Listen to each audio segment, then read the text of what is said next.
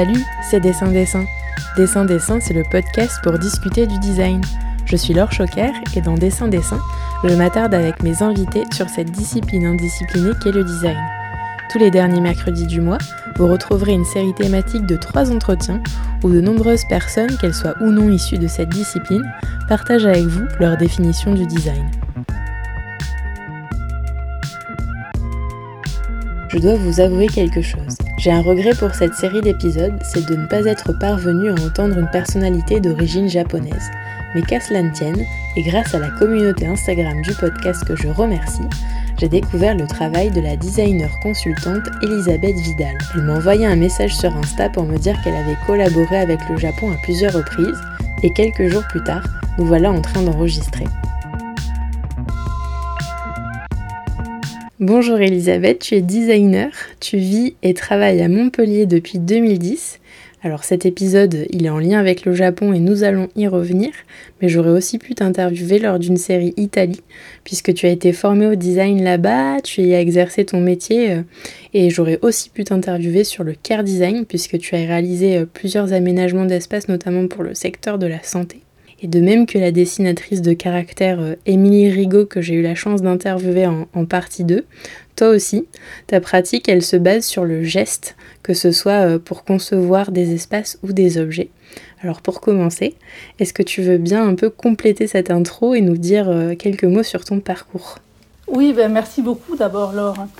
en effet, après quatre années parisiennes à, l'ESDI, j'ai poursuivi mes études avec un master à Milan, où j'ai vécu ensuite pendant une vingtaine d'années. Euh, j'étais ensuite euh, assistante, donc après mon année de, master, assistante dans la même, la même école, la Domus Academy, pendant deux ans. Et puis j'ai fait une parenthèse aux Pays-Bas, et c'est à Delft qu'a débuté ma, ma, pratique de designer, avec, sur des projets liés à l'agriculture. Peut-être tu peux nous en dire quelques mots? Oui, alors l'agriculture, euh, on a travaillé notamment sur des, bouteilles pour contenir les produits laitiers de différentes marques, en pensant à pouvoir rendre les bouteilles euh, aux consignes, voilà. Et, les réétiqueter euh, pour, par, les, différentes marques, donc pour simplifier le, process de, recyclage. J'ai travaillé aussi sur des, portes pour les, des portes automatiques pour les serres des processus pour récolter les, légumes en essayant de minimiser la quantité de terre qui se fixait autour. vraiment des choses très très variées. Et c'était euh, c'était très riche. Tes études, ta formation, si je comprends bien, c'est plus du design industriel. Oui, tout à fait. Et suite à ça, je suis retournée à Milan après avoir travaillé pendant quelques années chez, deux, dans deux agences, j'ai créé mon propre studio en 98. En 2010, je suis rentrée en France après 20 années italiennes. Puis je me suis engagée sur des actions territoriales euh, collectives euh, autour de filières artisanales. Donc c'était des actions qui étaient euh, soutenues par des, des, communautés de communes ou, des, ou des la plateforme Midi-Pyrénées-Bois. Donc il y avait différentes structures qui, au sein desquels je pouvais travailler pour des collectifs sur des actions qui duraient euh, plusieurs mois. Et donc j'ai travaillé notamment pour Millau, la filière cuir et, autres savoir-faire d'excellence, pour donc Midi-Pyrénées-Bois, Saint-Jean-de-Fosse avec les potiers. Et puis j'ai eu la chance de poursuivre ces travaux avec le Japon, là aussi dans, sur des filières bien spécifiques. Oui, on va rediscuter toutes les deux.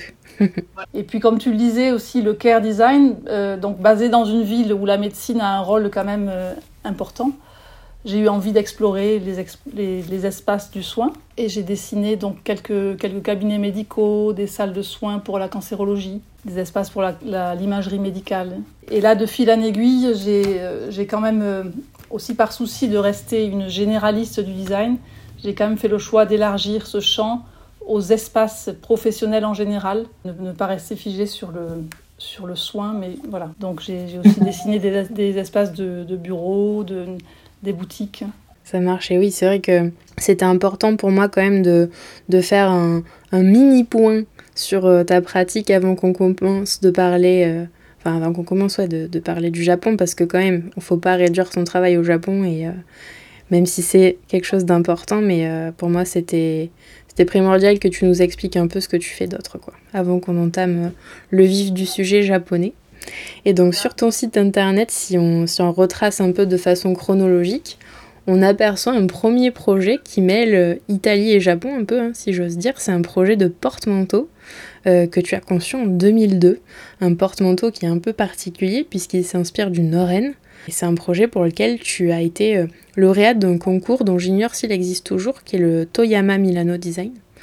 Donc avant de te demander un peu de nous raconter cette expérience et de nous dire ce que c'est un Noren, je me demandais si c'était par ce biais-là que tu avais découvert un peu le Japon ou si c'était euh, par le biais d'une aventure plus personnelle Alors en fait, mon lien avec le Japon, il se tisse autour de mon projet de master sur le thème du packaging, parce que dans ce projet, j'ai été soutenue par le professeur japonais Isao Hosoe, chez qui par la suite j'ai travaillé quelques années pour des projets euh, pour Fiat, pour deux entreprises françaises, euh, la SNCF et la société Strafort, mobilier de Strasbourg, des forges de Strasbourg. Mais ce, designer japonais, il était basé à Milan? Ce designer japonais, oui, était basé à Milan depuis une vingtaine d'années. Et, avant d'être designer, il était diplômé en ingénierie aérospatiale. Et donc ces projets euh, naissaient souvent de considérations liées à la dynamique, au, mouvement, la fluidité, l'énergie comportementale, et ça m'a beaucoup intéressée. Alors je reviens un peu sur ce projet qui mêle, comme tu dis, l'Italie et le Japon. Je l'ai appelé Coat Coat, ce serait le manteau des manteaux. Et effectivement, il s'inspire du noren, qui n'est autre qu'un petit rideau très utilisé au Japon, qui se situe à la hauteur de notre visage. Il constitue une forme de seuil qui à la fois cache au niveau du, regard de la personne qui est derrière, mais en même temps laisse voir ce qui se passe en dessous. Et, c'est aussi un, parfait support de communication puisqu'il est à hauteur des yeux. Euh, donc j'ai trouvé ça intéressant et et le côte-côte, en fait, il délimite un petit espace dans lequel accrocher les manteaux qui restent visibles dans, la, dans leur partie inférieure. Il a des petites portes en aluminium qui sont comme matelassées mm. et qui portent des vides poches dans leur doublure. Et alors c'était amusant parce que lorsque j'ai été nommée lauréate du concours, j'ai réalisé que en fait la patère que j'ai utilisée donc dans le dans ce manteau, mm. euh, c'est vraiment un, en fait, la patère pour suspendre un vêtement, c'est typiquement occidental. C'est pas un objet qui, s'utilise au Japon. Et, euh, le, Toyama Milano Design, du coup, c'est un concours auquel tu as participé et tu as fait ce projet spécifiquement pour le concours ou pas du tout? Oui, tout à fait. Euh, j'y ai participé l'année suivante, mais là, je n'avais pas gagné. Je ne sais pas s'il existe toujours, mais euh, en tout cas, c'était c'était très intéressant et toujours en lien avec. c'était en lien avec cette cette province du Japon qui, où il y a beaucoup de production d'aluminium. D'accord, ok. Et à l'époque, est-ce que tu t'étais déjà rendu au Japon? Je m'étais rendu au Japon une fois, oui. D'accord, ok. Et dans le cadre de tes études aussi? Non. Je, voulais, je souhaitais, en réalité, avant d'être assistante à la Domus, je, après mon master, je m'étais dit, je pars une année au Japon. Bon, après, mhm. ça ça s'est pas fait, mais... Euh, la vie en a décidé autrement. Voilà. Mais c'est, est-ce que tu, ouais, je, je, suis curieuse aussi d'en savoir plus par rapport à ton, à ce que tu nous disais un peu ce, ce ton projet de master euh, en packaging avec ce, ce, professeur japonais. Est-ce que ton, ton projet de diplôme avait, enfin, en pack avait aussi un lien avec le Japon? Alors c'était un, disons que j'ai beaucoup appris sur le sur le Japon en travaillant avec Isao, voilà, sur son approche. Mais le, projet en soi, c'était un, projet d'emballage de, yaourt. Non, c'était pas particulièrement en lien avec le Japon, non. bon, en, 2016, tu as eu la chance de collaborer euh, avec une entreprise qui s'appelle Kumagai. J'espère que je prononce pas trop mal. C'est un projet euh, d'art de la table en porcelaine que tu as réalisé avec eux. Et je me demandais si tu voulais bien d'abord nous dire quel était le rôle de cette entreprise. Euh, voilà, est-ce que c'est toi ou non qui l'avait démarché et, pour quelles raisons en fait cette entreprise Kumagai elle avait fait appel à une européenne? Alors oui, en effet, j'ai eu la chance de travailler avec l'entreprise euh, Kyoto 8 Kumagai et de façon plus spécifique avec la marque K+ de Kumagai. C'est une marque japonaise ou une marque occidentale K+. Japonaise qui fait partie de, de Kumagai. Et l'entreprise Kumagai, elle, est très impliquée dans la, promotion de la culture et des savoir-faire de la céramique de Kyoto. Donc là, la question de, travailler avec des designers européens, c'était vraiment lié au fait que, de pouvoir revisiter les objets et les, savoir-faire euh, japonais de la, de la table japonaise euh, japonais, pardon, à partir de nos usages. Parce que si on regarde en réalité les objets japonais euh, pour la table, pour nous, ils correspondent à des pièces de dinette plus que des, des objets dans lesquels on peut manger. Donc c'était très très intéressant. Et oui, c'était bien en 2016 dans le cadre du, du CJDP, le Contemporary Japanese Design Project, programme qui vise euh, à soutenir les PME dans leur développement, euh, qui est guidé par le TCI Lab. Alors TCI, ça veut dire Tradition is Continuous Innovation, voilà, qui, qui en dit beaucoup déjà sur le, sur le Japon, avec le support de financements nationaux. Et puis euh, voilà, le fait que j'ai travaillé avec eux, c'était un peu euh, le hasard des rencontres. J'ai rencontré Xavier Lesage qui, qui collaborait avec eux à l'époque euh, et mon profil les intéressait d'une part pour ma sensibilité vers la culture nippone, mais aussi parce que j'avais beaucoup travaillé dans l'art de la table euh, avec des entreprises européennes. Tu avais fait quoi comme projet d'art de la table euh, Avec qui tu avais travaillé? J'ai travaillé pour, beaucoup pour Guzzini, Fratelli Guzzini, qui fait des, beaucoup d'objets en acrylique. pour Casa Bugatti, qui j'ai dessiné des couverts pour Rosenthal.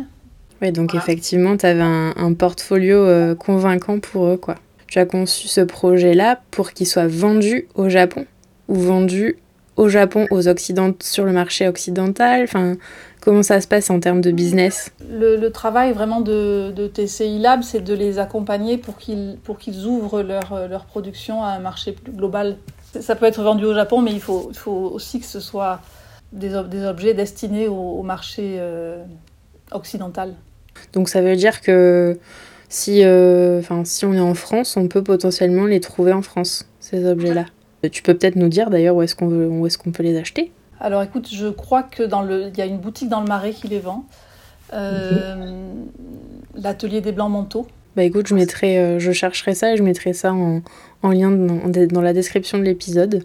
Bon, forcément, là, tu viens de nous parler de, tes collaborations avec euh, TCI Lab, enfin d'une de tes collaborations avec TCI Lab et l'entreprise Kumagai, mais en fait, c'est un partenariat euh, que tu as, euh, comment dire, mis en, mis en place à plusieurs reprises. Ton rôle de, de designer consultante, si c'est vraiment consolidé avec le temps, parce que tu as fait plusieurs projets avec eux. Il y en a un dont je voudrais bien qu'on parle parce que forcément quand on pense à l'artisanat japonais, eh ben, l'un de ceux qui nous vient en tête assez rapidement c'est l'indigo.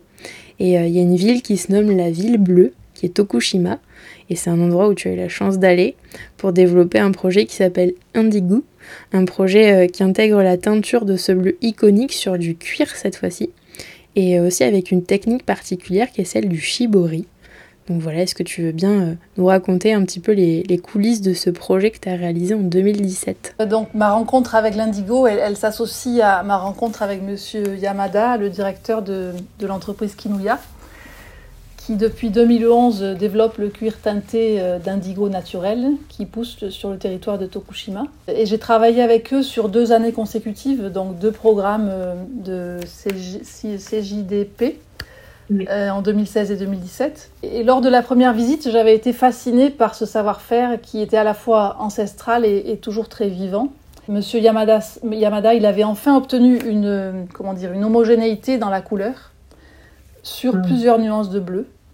Et il avait longuement travaillé là-dessus. Et, et, moi, en fait, dans l'idée de, d'une part, de créer des pièces uniques dans la série, et d'autre part, de souligner la beauté de ces nuances, j'avais envie de, lui demander de tester euh, la technique du shibori sur le cuir. Et c'est une technique que lui avait déjà euh, pratiquée? Pas du tout. Non, c'est toi qui l'avais découverte dans tes recherches? Alors, il m'avait fait découvrir le musée euh, de l'indigo à Tokushima. Et, bien sûr, là, j'ai même pu tester le, shibori sur, à la fin de la visite du musée sur un, sur un tissu. Est-ce que tu veux bien nous expliquer rapidement cette technique? Donc le shibori consiste à, ligaturer le tissu dans certaines zones ou le cuir de différentes façons pour lorsqu'on le trempe dans la, dans la teinture, faire en sorte qu'il ne, que le, bleu n'atteigne pas toutes les zones de la, de la peau ou du tissu et créer ainsi un décor. Mm, mm. ça fait un petit peu penser aux,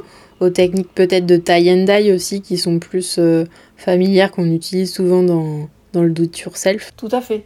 Et alors, c'était a priori très loin de son objectif. Donc il a été très silencieux quand je lui ai fait cette proposition. Parce que là, du coup, comment ça se passait? Enfin, Tu avais des interprètes qui travaillaient avec toi? Ah oui, c'était formidable. C'était, Les visites euh, étaient très très bien accompagnées. Et puis après, euh, c'était quand, quand j'étais en France, et on avait régulièrement des rendez-vous Skype. Parce qu'à chaque fois, c'est des, c'est des projets qui ont duré combien de temps à peu près? Environ six mois. Ça se finalisait sur un, un, salon. Alors une fois, ça a été Maison et Objets. La deuxième fois, ça a été euh, le New York Now. Et, euh, donc donc même si c'était loin de son objectif, il est, très vite arrivé à des résultats assez, assez séduisants. Et, donc on a pu euh, développer en 2016 une petite ligne de maroquinerie sous le nom de Indigo Shades. Dans un autre espace à Maison et Objets, il a présenté les peaux texturées, les peaux shibori. Et puis en 2017, à nous, à, à, au New York Now, on a présenté une collection d'objets pour le travail nomade. Donc des objets qui sont, qui sont plats et qui prennent leur forme en, en un geste. Ok, donc ça c'est quoi en fait comme, comme type d'objet? C'est de la maroquinerie aussi ou? C'est de la maroquinerie, c'est de, des objets donc euh, oui en cuir et cuir et tissu pour le bureau, donc des petits objets qui contiennent euh, du matériel de bureau ou qui permettent de, de coincer des documents. D'accord. Ouais, donc c'est vraiment des pièces euh, qui sont euh, de la petite série, des pièces uniques à chaque fois. Euh, on, est, on est sur des séries de combien là à peu près? Alors elles sont uniques dans le sens qu'elles qu'elles sont toutes un peu différentes parce que la, le shibori voilà, les, les différencie. Puis ça dépend, c'est vraiment des, de la petite production, ça dépend un peu des commandes. quoi. Ah oui, parce que du coup c'était des commandes que tu avais. Euh, c'est lui qui, qui après les, a présenté sa, la collection et, et, et, a, et a, a, reçu les commandes. Donc effectivement, il y a ce projet euh, Indigo, mais il y en a aussi un autre de projet sur euh, le thème de l'indigo, toujours développé avec TCI, c'est euh, le projet Blue 2. Alors Blue 2, c'était euh, un projet dans lequel je n'étais pas design, je n'étais pas, euh, oui, j'étais designer, mais je travaillais en collaboration avec des designers japonais. Euh, donc mon rôle, c'était plus de, de créer des, des, briefs de projets à partir de ma connaissance du, du, marché occidental en tant que designer, aider les, les, les designers japonais à constituer des, des, cahiers des charges pour différentes entreprises, donc qui traduisaient le, le bleu de la ville de Tokushima euh, à travers différentes matières, de l'aluminium au bois, au cuir. Comment ça s'est passé ces, ces, rédactions de cahiers des charges? Est-ce que toi, euh, tu avais identifié des, des, objets particuliers ou des techniques qui pourraient correspondre au marché occidental? Enfin... Alors là, c'était vraiment un travail de... Nous étions deux designers et c'était un travail très, très intense sur trois jours, de visite ah, des entreprises sur des demi-journées. Donc on, on visitait l'entreprise, on découvrait le, le savoir-faire, leur type de production. Puis après, il fallait être réactif et puis par, par la suite, on, on leur renvoyait un, une proposition de cahier des charges. D'accord. Et ça, en termes d'objets, ça a donné quoi? Alors, ça a donné euh, plusieurs objets pour, le, pour la maison qui ont été exposés aussi à Maison et Objets en, 2000, euh, en janvier 2020, je pense. Et donc, voilà. du coup, qu'est-ce que c'était? Des plateaux, des claustras, des sets de table. Hum, il, y en avait, il y en avait plein d'autres, mais je sèche un petit peu. Oui. C'était surtout des objets, enfin, si, j'imagine s'ils étaient euh, exposés à maison et objets, c'était surtout des, des objets en fait de, de prescription quoi, pour les architectes d'intérieur et tout ça. Tout à fait. Et du coup, tu sais, euh, enfin, ce que c'est, quelles commandes il y a eu après, dans quel lieu ils ont pu aller ces objets-là? Pas trop, non. Je t'avoue que par la suite, on est entré dans une période très compliquée. Et donc, malheureusement, il n'y a pas eu trop de suivi sur ça. Voilà, on a pris un petit peu de. Le... Enfin, je pense qu'on va très prochainement se revoir pour, euh, pour tirer un peu les conclusions de cette expérience de 2020. Ouais. Oui, parce que c'est vrai que là, du coup, on a fait un petit peu des bons dans le temps, parce qu'on a parlé du premier projet euh, à Tokushima qui était en 2016, et puis là, on est arrivé en 2019-2020. Autre que Tokushima, tu as aussi découvert euh, Nagano, où tu as voilà, développé un projet aussi, alors plus du tout sur l'indigo cette fois-ci. Alors là, c'était un projet en bois tourné pour une, un, une entreprise qui, qui, suivait toute la filière, de la forêt jusqu'à jusqu'à l'objet euh, d'art de la table. Et avec eux, j'ai développé un, un porte-fruits en bois tourné. Et là, est-ce que ton, ton expérience avec Midi Pyrénées Bois, par exemple, a pu te servir sur ce projet-là? Un petit peu, oui, parce que c'est vrai que j'avais appris euh, au niveau du sens de coupe du bois, j'avais quelques notions euh, qui, qui, effectivement euh, étaient intéressantes de, de confronter à, à ce que j'ai pu apprendre là-bas. Donc tu as, travaillé, enfin, pourquoi Nagano? Parce que c'était vraiment spécifiquement un, lieu euh, qui travaille beaucoup cet artisanat-là, euh, avec, euh, enfin, qui a une enfin, ouais, une, sensibilité particulière pour l'artisanat du bois et tout ça? On était au milieu d'une forêt et, et, voilà, et cet artisan voulait absolument développer un, un, nouveau projet dans le cadre de ce CJDP. Et on a travaillé sur un, un grand, un grand portefeuille qui, qui est à, à, bascule et qui est très présent parce qu'il a il, il, bascule dans le sens de la largeur et il présente un, un, fond, un fond veiné de bois donc pour le, pour le paysage de fruits qui est devant. En fait, tu as rencontré des artisans euh, et des entreprises qui ont été, j'imagine, euh, euh, repérés avant par TCI Lab, c'est ça? Oui, tout à fait. Ouais. Donc, euh, Kotaro, euh, Kotaro, Nishibori, qui, euh, qui est à la, à la, tête de cette, ce projet, fait un travail formidable de, de réseau et il, a, il, arrive à soutenir, à promouvoir tout, tout un, un, panel de PME au, au savoir-faire ancestraux dans l'objectif de créer des objets contemporains pour, ce, mm-hmm. pour un marché global. J'ai fait un petit peu le, le tour de, des, des, lieux dans lesquels j'avais, on avait pu travailler ensemble donc à Kyoto sur la collection de bois, d'objets laqués et, de, d'objets en porcelaine. Et puis j'ai travaillé à Saga et Machiko sur d'autres projets céramiques, à, Nagano, donc à Tokushima, et puis aussi à Gifu sur un projet de lampe en papier, et, aussi à Tokyo sur un projet de savon. Ah ouais, de lampe en papier, moi j'avoue que c'est, c'est quelque chose qui... c'était du washi?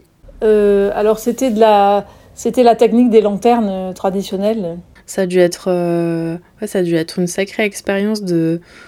Enfin, comment en fait on, on se dit tiens euh, cette forme là ou cet usage de lampion va mieux correspondre au marché occidental parce que j'ai l'impression que en termes de lampes en papier et de lampions tout a déjà été fait 50 000 fois quoi. Ça a dû être un sacré challenge pour toi. C'est vrai.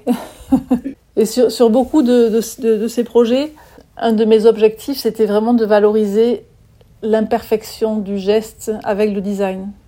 Mm. Parce que souvent, ces objets artisanaux semblent de facture industrielle. Et donc, il fallait trouver des astuces pour montrer vraiment cette facture artisanale comme une, une vraie valeur ajoutée. Mais peut-être que tu peux nous en dire plus sur ça, justement. Comment, euh, enfin voilà, comment, par quelle phase en fait tu es passé, quelle phase d'observation, de recherche tu es passé pour euh, inclure ce geste auquel tu tiens tant dans ta démarche à chaque fois sur chaque projet quoi. Alors le, là, là, je parle du geste, euh, de, de l'imperfection du geste artisanal euh, pour, pour vraiment euh, montre, rajouter cette, euh, cette, cette teneur à l'objet parce que voilà, c'est un objet quand même qui a un certain coût de par le fait qu'il est réalisé à la main au Japon. Et donc c'était notamment très important, d'autant plus que quand, quand on, on importe un objet, il y a tout un coût euh, en plus. Donc là, ça aussi, c'était un, un, gros challenge de travailler sur des, des objets très très simples. Et est-ce que, enfin, en dehors de, de salons euh, comme Maison et Objets ou le salon, le salon à New York dont tu nous as parlé tout à l'heure, est-ce que euh, c'est des, des objets, des projets qui ont vocation aussi à être euh, exposés peut-être dans des galeries euh, de design ou tu vois des galeries qui sont spécialisées dans l'artisanat? Oui, tout à fait, oui, oui. Mais ça s'est pas fait encore pour l'instant. Si, c'est possible que ça se, se, soit fait, mais si tu veux, une fois que le projet euh, est finalisé, que j'ai accompagné l'entreprise jusqu'à sa mise sur le marché, après ça, ça suit son cours. Voilà. Tu laisses le bébé euh, dans d'autres mains, quoi. Tout à fait. J'ai l'impression que tu m'as pas entendu, ça a peut-être bugué, mais tu nous as parlé de deux projets que j'avais pas repérés sur ton site. Donc le projet de la lampe en papier, ça on, on, on vient d'en discuter. Et je voulais vraiment que tu nous redises parce que voilà, tu nous as dit que ouais, c'était un challenge pour toi de, de trouver euh, quelque chose qui soit nouveau parce que tout avait été fait. Comment tu as procédé en fait? C'est une question plus méthodologique que je te pose là. Pour savoir, voilà, euh, est-ce que tu as dû faire un benchmark de l'existant? Euh, Est-ce que tu avais euh, des, objectifs, je sais pas moi, euh, liés ben, à la vente de ces objets Est-ce que tu avais des contraintes en termes de forme, par exemple? Raconte-nous un peu comment tu as, procédé. Alors j'avais pas mal de contraintes en termes de forme dans la mesure où effectivement suite à suite à un benchmark j'ai remarqué que euh, voilà qu'il y avait déjà beaucoup de de, choses faites dans, le, dans, ces, ces, espèces de bulbes de papier. Beaucoup de, lampes euh, venant de la Chine aussi. Donc il fallait, il fallait vraiment se différencier de tout, de tout ce qu'il y a sur le marché actuellement, tout en, proposant une nouvelle, euh, une forme euh, adaptée à, un petit moment. Alors j'ai travaillé pas mal sur l'idée du rituel et, j'ai décidé de rester sur une forme très très simple de qui est l'archétype du bulbe de une ampoule, quoi. Donc j'ai formé une, une, comme une grosse ampoule euh, de papier. Et là-dessus, pour, euh, pour travailler sur ce projet-là, tu as eu six mois aussi? Oui, en fait, c'était euh, chaque fois, on était. bon, bien sûr, c'était des, des, voyages. On y allait, je crois, trois fois, trois fois une semaine. Et en une semaine, il fallait qu'on voit toutes les entreprises. Donc, on travaillait en fait en parallèle sur, sur plusieurs projets. Ah oui, voilà, d'accord. Donc en fait, c'était pas, oui, c'était un voyage d'études où tu voyais euh, plusieurs euh, lieux, plusieurs artisans et euh, c'était un one shot et ensuite, paf, tu devais développer les, les, projets, quoi. Et tu nous as, tu m'as vite fait parler aussi très rapidement d'un projet en lac. Oui, alors la lac, c'était, c'était très particulier parce que les objets en lac, voilà, pour, pour arriver à, à dessiner quelque chose de de, nouveau, là aussi, c'était c'était un petit peu vertigineux. Euh, parce que j'ai toujours eu une grande admiration pour, vers ces objets euh, laqués de l'art de la table japonaise. D'ailleurs, euh, si ça vous intéresse, les, auditeurs et les auditrices, je fais une aparté. Mais dans le, un des précédents, une des précédentes séries de dessin-dessin, j'ai interviewé Nicolas Pinon, qui est artisan laqueur et qui a obtenu euh, avec euh, Dimitri Linka, qui est designer, le prix euh, Bettencourt pour l'intelligence de la main. Donc si vous voulez en savoir plus sur la laque, vous pouvez aller jeter une oreille à cet épisode. Donc le challenge, c'était quoi pour toi? Et donc là, j'ai poussé leur, savoir-faire au fait de, vu que qu'ils arrivent à des, des, des épaisseurs, d'une finesse extrême, je me suis dit, bah, je vais travailler sur le sur les extrêmes, donc une partie de l'objet est très très fine et l'autre partie est très, est très, épaisse. Et je, je souligne ce contraste en, en, avec la feuille d'or sur la partie épaisse, en contraste avec l'épaisseur toute fine du bord de l'objet. C'était les objets, c'était quoi? C'était de l'art de la table? Oui. Trop bien. Et ça, du coup, c'était où? Ça, c'était aussi à Kyoto. Bon, moi, il y, y, a quelque chose que je constate dans, dans tous tes projets en, en lien avec le Japon, c'est qu'ils sont liés à l'objet, et je me demandais si tu souhaitais pas, toi, un jour, peut-être développer un projet de design d'espace en lien avec le Japon. Alors, ça m'intéresserait bien, vraiment. Euh, bien sûr, ça demande quand même un suivi euh, qui est d'une autre temporalité. Le, design d'espace, euh, notamment dans ma manière de le pratiquer, venant d'une formation de design produit, j'attache beaucoup d'importance aux, aux, détails, jusque dans les voilà tous les petits compléments euh, de poignées, plaintes, euh, signalétique, etc.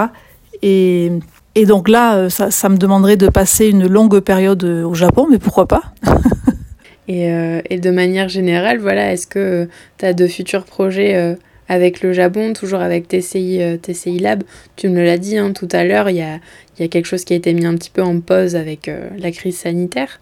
Mais voilà, est-ce que d'autres projets vont repartir bientôt Tout à fait, ça a été un peu suspendu pour l'instant, mais il se peut que les collaborations reprennent, j'espère. Bah ouais, carrément. Toi, tu aurais des envies particulières, des, artisanats euh, précis que tu voudrais découvrir?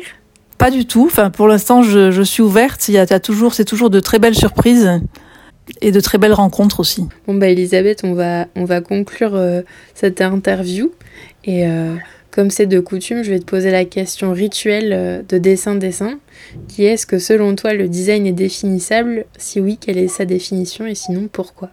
Alors, euh, après réflexion, je, crois que en fait, le design, c'est un peu une, pour moi, une écologie du quotidien euh, qui questionne nos pratiques à travers plusieurs filtres et, qui, qui cherche à prendre soin de, du système d'objets qui nous entoure, de la danse de nos gestes à leur égard et aussi des espaces dont nous sommes les acteurs.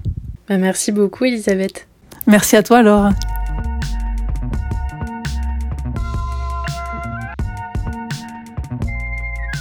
Et voilà, c'est la fin, la fin de cette 27e série d'épisodes consacrée au Japon.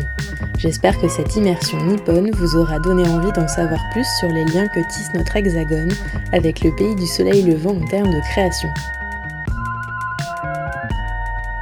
Dessin Dessin est un podcast natif, indépendant et non sponsorisé.